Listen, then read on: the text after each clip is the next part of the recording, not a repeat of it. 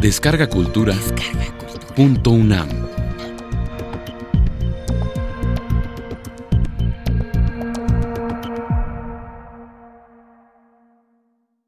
Las raíces de la ortodoxia económica en el México del siglo XX. Conferencia impartida por la doctora María Eugenia Romero Sotelo, el 14 de junio de 2014, en el Instituto de Investigaciones Históricas, dentro del ciclo de conferencias El historiador frente a la historia 2014, temas del siglo XX.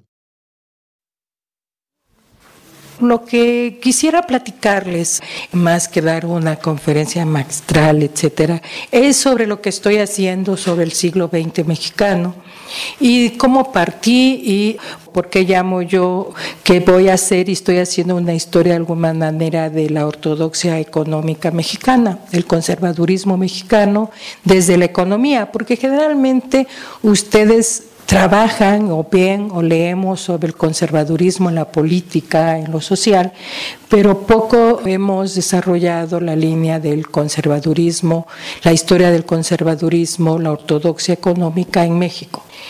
Este tema es un tema que ha sido tocado fundamentalmente por los economistas, y ustedes ya lo conocen, los temas por los periódicos, por los debates actuales, del famoso modelo neoliberal en México que se plantea que fue implantado a partir del 1982 y que es el que nos rige. Y que es un modelo neoliberal según las visiones que conocemos y sobre todo visiones, digamos, de los enfoques norteamericanos, como es el caso de la socióloga Sarah en su libro Proyecto México, que se plantea que es un modelo de alguna manera importado, esa es una que vino o impuesto por los Estados Unidos o por los países hegemónicos y que es un modelo económico y político, a final de cuentas va a abarcar también la política, es un modelo económico que se logró introducir en el país a partir de que se promovió a un grupo de jóvenes para que estudiaran en los Estados Unidos en los centros más importantes como Harvard, Oxford, Princeton, Stanford, para que se educaran, hicieran sus posgrados y que esos jóvenes llegaron y entonces empezaron a promover el nuevo modelo económico que es el modelo neoliberal. Cuando tenemos un poco de educación histórica dentro de la historia, yo soy economista de formación, pero pues después empecé a hurgar en la historia, hice mi posgrado en historia, pues no nos quedamos muy contentos con esta explicación, que es la visión general de la interpretación de los economistas, aunque son mis colegas, pues a mis colegas les dije que no estaba muy convencida. Y entonces empecé a hurgar a partir de que algunos de mis estudios se dedicaron al análisis y al estudio del origen del patrón oro en México, trabajos que he hecho con la doctora Leonor Ludlow, y entonces una de las cosas que encontré fue que bueno, aunque algunos investigadores dicen que no es cierto, que el patrón oro fue negociado, Limantur, Ibáñez Limantur, lo negoció con los Estados Unidos. Y encontré que, bueno, importantes académicos, sobre todo en los enfoques monetarios, llegaron a México a asistir al Limantur en este tema. Después me encuentro que la revolución sucede lo mismo con Carranza, que Kemmerer también viene a asesorar la estabilidad monetaria y Kemmerer es un profesor de la Universidad de Princeton, alumno de Conan, que era uno de los catedráticos, profesores que asistió y vino a México a asesorar a Limantur. Y entonces dije, bueno, si mi pregunta está y mi preocupación ha sido si el modelo económico neoliberal en el 82 realmente fue impuesto porque algunos inteligentes se fueron, regresaron y este Cedillo dijo hágase la luz. Entonces algo está pasando, ¿no? Hay que hurgar más profundamente. Y entonces tuve la oportunidad de empezar a trabajar un periodo que me parece de los más interesantes de la historia económica y política del mundo, ¿no? Del economía internacional, que se periodo entre guerras porque pasé de ver esta parte del patrón oro durante la revolución y empecé a trabajar el periodo de entreguerras y me encontré algunas cosas sobre el periodo de entreguerras que es muy importante. y que me permitieron tener un punto de partida importante para poder desarrollar mi investigación. Un punto que me encontré en el periodo de guerras es que es un periodo donde, en términos de la economía, es un periodo muy fructífero y de gran debate en la economía. Y además donde surgen las teorías económicas que van a desarrollarse todo el siglo XX se dan ahí en el periodo entre guerras. Y ustedes han oído hablar de Keynes al cansancio, es cuando Keynes publica su teoría general en 1936 y es cuando surge la llamada macroeconomía, es cuando surge el estudio del ciclo económico, es cuando surgen los enfoques institucionales en la política y en la economía. Entonces es un periodo realmente muy interesante, pero también es un periodo muy convulso de la historia política. Surge el socialismo del mundo, o sea, ustedes saben que la revolución rusa surge en el 17, surge el fascismo, también es una etapa donde se desarrolla el fascismo y surge lo que se llaman el capitalismo, digamos, contemporáneo, moderno, que es importante ¿no? conocerlo. Y dentro de esto, nosotros tenemos, sí, con estos elementos, que además va a surgir nuevas instituciones. Y va a haber un gran debate, y el debate va a estar dado en términos no solamente de la teoría, de la historia política, de los movimientos obreros, sino también en términos de la política económica. Y este debate se da en Inglaterra, se da en Estados Unidos, se da en Alemania, se da en todos lados. ¿Y cuál es el debate? Ustedes saben que después de la Primera Guerra Mundial las economías quedaron desestructuradas, o sea, fue un shock importante para las economías y un problema central que van a tener todas las economías va a ser el problema del desempleo que después en 1929 y con la Gran Depresión se convierte en lo que se llamó después desempleo masivo. Y con esto también un problema de empobrecimiento muy importante de la población. O sea, a pesar de que los Estados Unidos van a ser los grandes ganadores de la Primera Guerra Mundial, ustedes saben que también va a tener un problema muy serio de pobreza. Alemania, que va a ser la más golpeada después de la, en la Primera Guerra Mundial porque los tratados de Versalles no lo trataron muy bien. Inglaterra, por supuesto, queda totalmente endeudada. Y Francia es la que más o menos eh, queda un poco mejor en términos de la economía, pero aún así tiene serios problemas. Inglaterra pierde su hegemonía en la economía internacional que había tenido durante todo el siglo XIX y, por supuesto, esa hegemonía económica se empieza a migrar y a trasladarse a los Estados Unidos, país que va a tener y detentar la hegemonía económica política todo el siglo XX, ¿no? O sea que ahí es un periodo donde se empiezan a definir elementos centrales de lo que va a ser el siglo XX en México y en el mundo.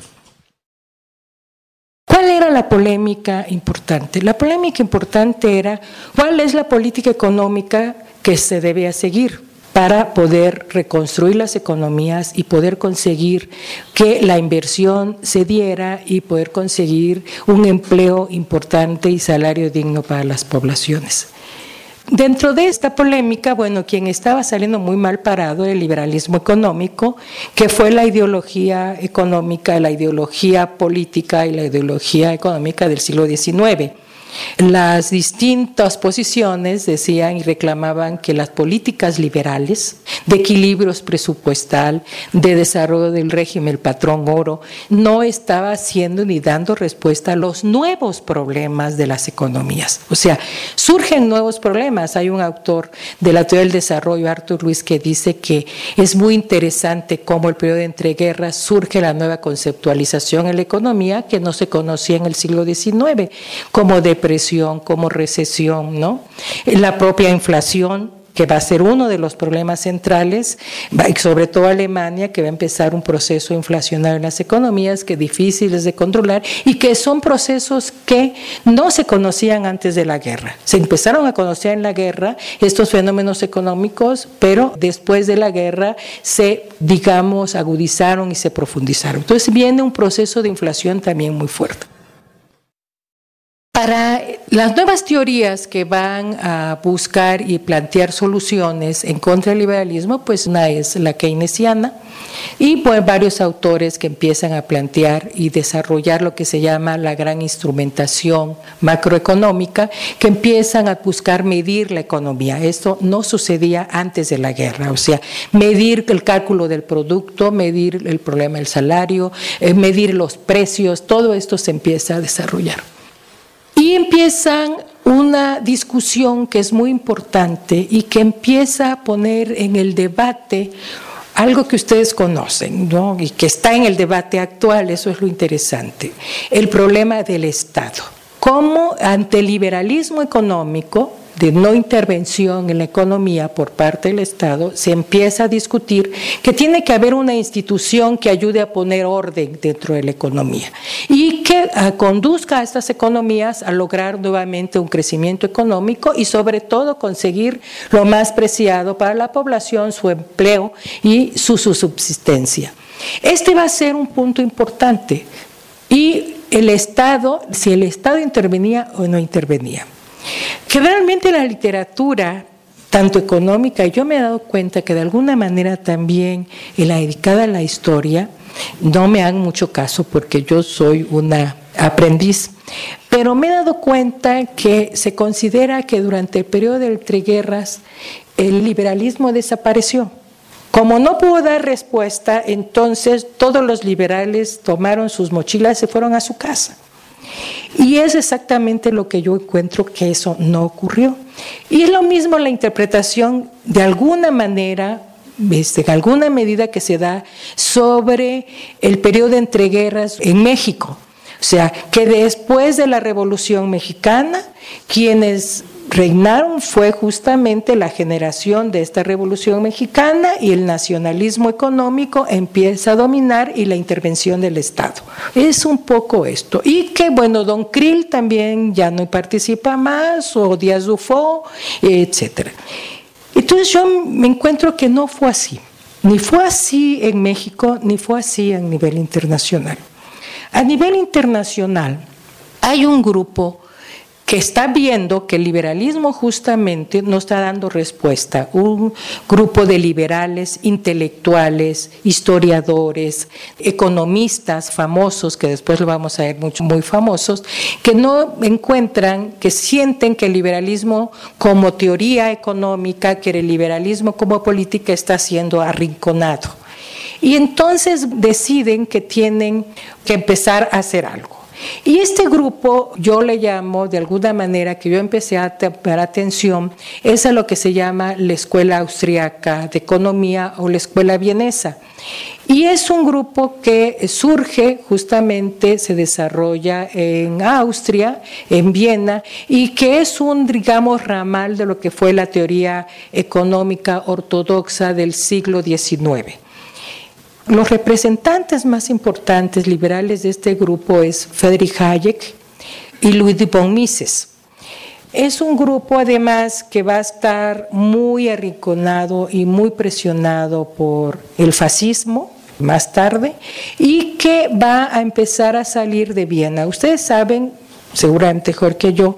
Generalmente pensamos en París como un lugar del gran debate en la cultura y desarrollo de la cultura, pero fue Viena realmente un centro de desarrollo intelectual muy importante durante el siglo XIX. Y este grupo de que se va a desprender y que va a migrar y que va a empezar a aglutinar y llamar a la defensa del liberalismo, justamente sale de Viena y va a tener que emigrar a Londres, a Inglaterra y va a migrar a los Estados Unidos. Y la cabeza va a ser Ludwig von Mises y Friedrich Hayek. Sin embargo, a pesar de que este grupo está trabajando, al mismo tiempo ustedes seguramente han escuchado hablar de un señor Liebman. Liebman era un periodista norteamericano muy prestigioso, que inclusive era asesor hasta de los presidentes, y era un liberal puro, de esos militantes, ¿no? El individualismo, la no intervención del Estado en ningún caso, ningún control a los precios, ningún control a los salarios, el salario que se vea y se mida por la oferta y la demanda. Liebman va a publicar un libro en 1937 que se llama The Great Society. Este libro es un libro realmente de gran interés porque muestra lo que es el pensamiento extremo ortodoxo liberal del momento. El libro de Liebman va a tener un gran punch en ese momento y entonces va a aglutinar a toda una corriente de todo el mundo, que por cierto ahí está Popper también. Popper, que es un gran investigador y filósofo, es de los que van a estar dirigiendo este proceso. Se va a traducir inmediatamente el trabajo de Liebman al francés. Y ese va a ser el pretexto para hacer la primera reunión que va a llamarse el coloquio Liebman, y que va a acudir un gran grupo de liberales intelectuales, digamos, de todo tipo de profesión, a esa reunión en 38 en París. Lo primero que me interesó de este coloquio es que los debates fueron muy interesantes, ustedes pueden ver cuando vean las actas, fueron muy interesantes sus debates, pero en estos debates una de las cosas que ellos se propusieron y que fueron sus conclusiones es que había que haber y promover un liberalismo renovado. No el liberalismo del siglo XIX, no el liberalismo smitiano, sino lo que se llama un liberalismo renovado. Y ellos en ese momento lo bautizan como neoliberalismo. O sea, es muy interesante porque entonces el neoliberalismo no lo tenemos en los 80s o en los 70s, sino que ya el neoliberalismo se está planteando como tal en la década de los 30. Y entonces dice que hay que hacer un neoliberalismo renovado donde las diferencias que van con ese liberalismo del siglo XIX, ese liberalismo smithiano, es que el Estado sí debe de intervenir Ustedes han visto que este liberalismo económico o político del siglo XIX es la no intervención del Estado y además discutimos que Smith lo promueve así. Ellos dicen no. Debe haber una intervención del Estado que va a caracterizar a este liberalismo renovado, a este neoliberalismo, donde el Estado intervenga pero para establecer los elementos institucionales que permitan el desarrollo del mercado y de la libre empresa. Entonces, no es que el Estado no intervenga, sí, que intervenga, pero entonces cree las condiciones institucionales para que se desarrolle la empresa y el mercado y el mecanismo de los precios no sea obstruido por ningún tipo de intervención institucional. Entonces, este es digamos, un elemento importantísimo que lo va a diferenciar a este neoliberalismo de los 30 con el liberalismo del siglo XIX. El otro punto que a mí me parece muy interesante que los va a diferenciar es que desde el inicio ellos van a testar entrar en un combate frontal de debate muy interesante con la postura socialista y marxista. O sea, ellos van a se caracterizar y yo creo que el neoliberalismo, una de sus características ha sido de alguna de mi conclusión, que una de sus características es que va a estar siempre en combate con los marxistas y los socialistas que es una diferencia que va a haber con el liberalismo del siglo XIX, y aunque sí critican toda intervención del Estado, el problema que van a tener con los socialistas es la planificación económica. Fíjense, uno de los artículos más interesantes de Ludwig von Mises, donde está peleando ya con los, el socialismo, se publica en 1920, lo que se llama el llamado cálculo económico, y dice que en el socialismo no puede haber mercado. Y en cambio, la planificación de una manera clara y certera se hace, la hace Lenin hasta después de los años 20, a 25 más o menos, hace la primera, ¿no? La NEP. Entonces, es muy interesante cómo es un hombre que ya está viendo hacia dónde va el socialismo, hacia este punto. Y el punto central que de debate y que es el debate actual es la intervención del Estado en la economía.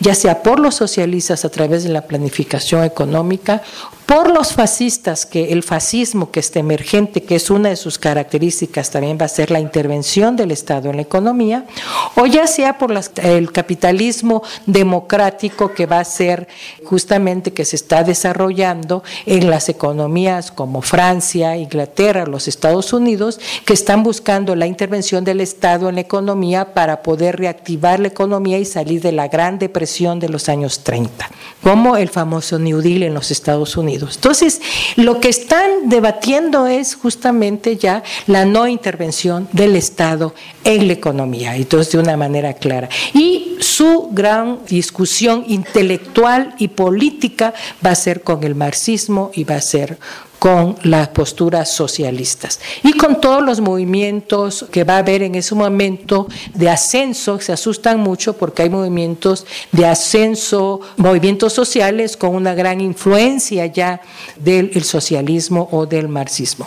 Entonces, a mí lo que me parece interesante es cómo en México, la Revolución Mexicana, pues también uno de los puntos que pone en el centro es justamente el problema del Estado y el Estado como una institución importante para la distribución del ingreso en la población, ya sea a través de el salario, ya sea a través del empleo, ya sea a través de las instituciones educativas o de salud. Entonces vemos que en México está coincidiendo. Es muy interesante porque México es parte de todo el debate. Yo lo siento que es no lo puedo ver aislado, sino lo tengo que ver en lo que está ocurriendo en todo el mundo y México con su especificidad de la Revolución Mexicana está también enfilado hacia todas estas posturas que se están dando en términos de las nuevas políticas económicas. Ustedes saben que después, con el surgimiento y la entrada de Cárdenas en 34, la postura del nacionalismo económico y de la intervención del Estado en la economía se fortalece cosa que a mí me parece que con Calles y Obregón estuvo zigzagueante, pero Cárdenas sí toma la constitución en serio y va a ser y va a fortalecer esta postura de la intervención del Estado en la economía. A mí una de las cosas que me parece muy interesante es cómo hay un grupo de liberales que se engancha rápidamente con todo este desarrollo del coloquio Lippmann y con toda esta corriente liberal a nivel internacional. Y es un secretario de Hacienda que es Luis Montes de Oca, que me parece que es el legado, es el líder. Luis Montes de Oca se va a articular de manera muy temprana con esta corriente liberal que se está dando en el mundo, donde están ingleses como Robbins, donde están norteamericanos como el propio Lima, donde están alemanes y donde están franceses, o sea, este grupo liberal de manera muy temprana, Montes de Oca, el ex secretario de Hacienda, que dura del 27 al 31, se empieza a inscribirse en esta corriente. Montes de Oca deja de ser secretario de Hacienda en el 31, 32 no recuerdo, pero lo va a sustituir Pani. Y después de Montes de Oca queda al poder Cárdenas, el presidente Cárdenas. Es muy interesante cómo Cárdenas cuando ya pinta su raya con calles y Basol sale del Banco de México, es muy interesante que Cárdenas nombra director general del Banco de México a Montes de Oca, un hombre que ya habían visto sus inclinaciones liberales. A mí me parece que Cárdenas lo hace con una manera muy inteligente porque era la relación de Montes de Oca, era un hombre que representaba los intereses de los empresarios y sobre todo los empresarios financieros, los empresarios de la banca. Siendo él Montes de Oca, director general del Banco de México, él escribe a Liebman y le dice que quiere traducir su obra. Littman le contesta, y por supuesto Lim está feliz, y entonces él dice que estas son posturas que deben de desarrollarse en México, las posturas neoliberales, y que México sí tiene condiciones para que esas posturas se desarrollen y den frutos. Entonces es muy interesante que él siendo director general del Banco de México le está haciendo la contra a Cárdenas desde la Dirección General del Banco de México. Él se empieza a relacionar con Lima, pero además no solamente hace eso, sino que empieza a invitar a los representantes más importantes de las posturas económicas dentro de este gran grupo liberal a que venga a México. Y entonces invita, no solamente en su nombre, sino lo invita en nombre de un grupo de banqueros de un grupo de banqueros importantes para que vengan a México a desarrollar sus posturas. En 1940, Montes renuncia a la dirección general porque él decide pues asesorar a Almazán en su batalla en la contienda electoral contra Manuel Ávila Camacho, que era el candidato oficial, digamos. Entonces, él va a asesorar a Alemán, en 40 renuncia a la Dirección General del Banco de México y en ese año él publica la traducción del libro de Liebman sobre el liberalismo. Eso es muy interesante, o sea, cómo él empieza a hacer que coincidan estos elementos. Él pierde en las elecciones, Montes de Oca se retira, pero Montes de Oca no se retira de ser un funcionario público y Montes de Oca pues decide dedicarse a la empresa, al desarrollo de las empresas y además también para mí Montes de Oca se dedica a la militancia política desde sus empresas y empieza a desarrollar para mí posturas importantes en debate es muy interesante. Hasta que muere, él va a estar produciendo para el debate en contra de lo que se llaman los gobiernos de la Revolución Mexicana. Su debate va a estar en contra del nacionalismo económico, la intervención del Estado y todos los instrumentos de política económica que se van a desarrollar de estas, digamos, posturas generales de la política económica él va a estar en combate siempre. Pero Montes de Oca no fue un hombre solitario. Montes de Oca va a estar centrado y va a estar apoyado por un grupo de banqueros, donde Raúl Valleres, padre de Alberto Valleres, el gran empresario actual, Raúl Valleres, va a ser el centro y va a ser el que aglutine a estos banqueros y va a estar relacionado con ellos Montes de Oca. Montes de Oca, además, también después de los 40 va a formar el Banco Internacional. Y entonces juntos va, deciden invitar a estos teóricos y a este grupo de liberales y van a traer a Luis de Bon Mises a que los asesores y Mises va a trabajar directamente con los banqueros en el 42 en plena guerra, con los banqueros de la Ciudad de México, con los banqueros de Guadalajara y empresarios en general y con los banqueros de Monterrey.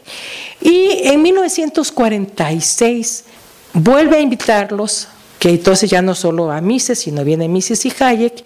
Y aquí lo interesante es que surge ya una postura importante que aglutina a todos los empresarios que no están de acuerdo con la política económica de la Revolución Mexicana, que fue el Instituto Mexicano de Cultura. Este Instituto Mexicano de Cultura surge en el 46 financiado por los banqueros y va a formar lo que ustedes conocen ahora que se llama el ITAM. Y entonces forman el ITAM, que en ese momento no era autónomo, era Instituto Tecnológico de México, deciden formar el ITAM y aquí lo interesante son las declaraciones por qué forman el ITAM. Y las declaraciones por qué forman el ITAM son muy claras, o sea, no las ocultan, las dicen, están en los periódicos. Dicen que se tiene que formar toda una élite que empiece a contradecir y a combatir estas posturas de la Revolución Mexicana o del nacionalismo económico. Y lo interesante aquí es que no hablan de esa ideología de la Revolución Mexicana en abstracto en general, si ellos hablan y van directamente contra el cardenismo y contra la figura de Cárdenas. Entonces, a la figura de Cárdenas es a la que están y a todo el programa económico de Cárdenas, aunque Cárdenas no esté, están constantemente combatiendo. Y dicen que tienen que formar escuelas y de institutos de educación para contrarrestar. Y una parte además que surge ahí, que hay que combatir a la escuela de economía, que es justamente la facultad de economía de la cual soy egresada, que hay que combatir todas las posturas de la escuela de economía. Digo, Les aseguro que no estoy diciendo nada que no esté publicado.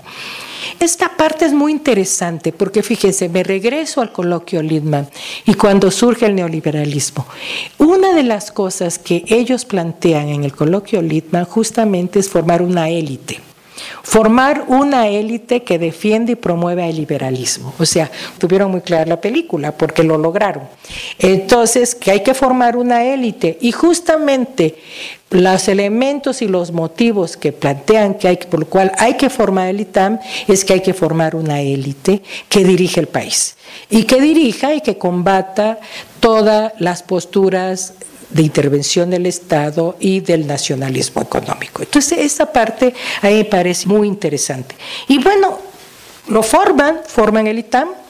El ITAM consigue su autonomía justamente en los 60, en 60 se la da y toda esa etapa va a ser una etapa donde van a estar este grupo de la Asociación Mexicana de Cultura en combate con otras instituciones, en combate con el Estado y con el gobierno, en que afloje los controles hacia la economía. Por ejemplo, ustedes saben que después, en la guerra y después de la guerra, uno de los problemas es la inflación.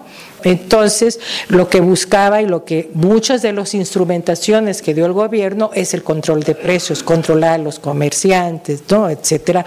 Entonces, es una cosa que no les gustó. Otra de las cosas que hace, por ejemplo, la política económica después de la Segunda Guerra Mundial, que además va a tono con las políticas económicas a nivel internacional, es la industrialización y la expansión del crédito, ¿no? Cómo expandir el crédito para las distintas empresas, etcétera, y cosas que ellos no estaban de acuerdo porque ellos en sus teorías promueven la inflación. Van a estar siempre en combate y sobre todo con la intervención del Estado en la economía. Una cosa que a mí me parece interesante es cómo forma sus instituciones. Forman el ITAM, antes me habían formado en el 28, por cierto, promovido por los propios banqueros, la Asociación de Banqueros, y esta Asociación de Banqueros va a ser su plataforma. Y desde la, donde ellos van a empezar a financiar una serie de instituciones y de institutos muy importantes y además interesantes. Y cada uno de los institutos va a formar sus revistas. Y estas revistas van a estar todas promoviendo constantemente y uno de los planteamientos es promover el liberalismo. Es claramente que son instituciones que van a tener dinero, ellos dicen que son pobres, pobrecitos, pero cuando yo veo la lista de cuáles son sus invitados, pues digo ni tan pobres, pobrecitos. Alguien los estaba financiando, ¿no? Y los estaban financiando los propios banqueros. Entonces, en los 60 yo siento que el ataque se agudiza en un rato. López Mateos sube en el 58. En el 58 López Mateos hace una reforma institucional muy fuerte y esta reforma institucional lleva a que la intervención del Estado sea más sólida y la economía y el desarrollo de la economía mixta de manera mucho más clara. Pero recuerden que López Mateos entra en un momento muy difícil, entra en un momento difícil del movimientos sociales en México, tanto agrarios como obreros. No está el movimiento ferrocarrilero, está el movimiento magisterial. Y luego en el 59, la Revolución Cubana. Entonces México no va a romper relaciones con la Revolución Cubana, con Castro, al contrario, de alguna manera va a establecer esa relación y este va a ser un motivo de intenso debate de esta ala liberal y de los banqueros con el gobierno. En 1961 parece que las cosas bajan, pero yo creo que lo que sucedió fue que López Mateos va a hacer lo que se llama el proceso de mexicanización, no de nacionalización como lo hizo Cárdenas, sino que lo llama proceso de mexicanización. Y este proceso de mexicanización en realidad está formando la llamada economía mixta, porque las empresas extranjeras se las va a entregar a los empresarios mexicanos. Y muchos de los empresarios mexicanos que van a recibir esas empresas, adivinen quiénes son, pues son estos, que formaron y que mantuvieron ese debate en contra de eh, la economía de lo llamada ah, gobiernos de la Revolución Mexicana.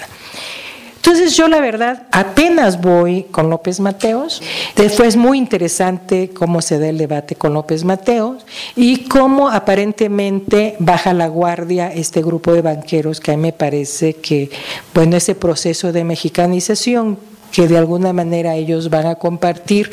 Balleres va a tener gran parte de su gran fortuna, viene de ese proceso de mexicanización, porque la industria minera se mexicaniza como Peñoles y él es un gran accionista o es dueño de esas empresas de la gran producción platera mexicana, ¿no? Entonces, pero yo creo que no, no bajaron la guardia bajaron el tono, pero no la guardia, a mi manera de ver, ¿no? Ellos van a permanecer en este debate, va a atravesar, me parece, y estar todo el siglo XX. Entonces, yo creo que el siglo XX mexicano, en términos de este proceso, lo va a caracterizar, y en términos de economía, una tensión muy clara entre dos escuelas.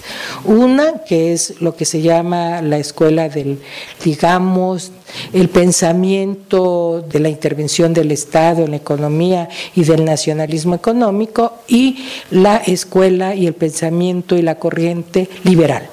Yo creo que ese proceso se da desde los años 30 y que bueno, ellos tuvieron un proyecto muy claro para tomar el poder, porque además así lo plantean y tomaron el poder. Entonces yo creo que eso de que en el 82 de repente llegaron y tomaron el poder y yo creo que no. Yo creo que es un proceso de una larga duración donde se fue construyendo poco a poco toda una corriente que al último, a mi manera de ver, llega al poder y triunfa y desplaza a lo que va a ser el pensamiento de la Revolución Mexicana. Les agradezco mucho por su atención.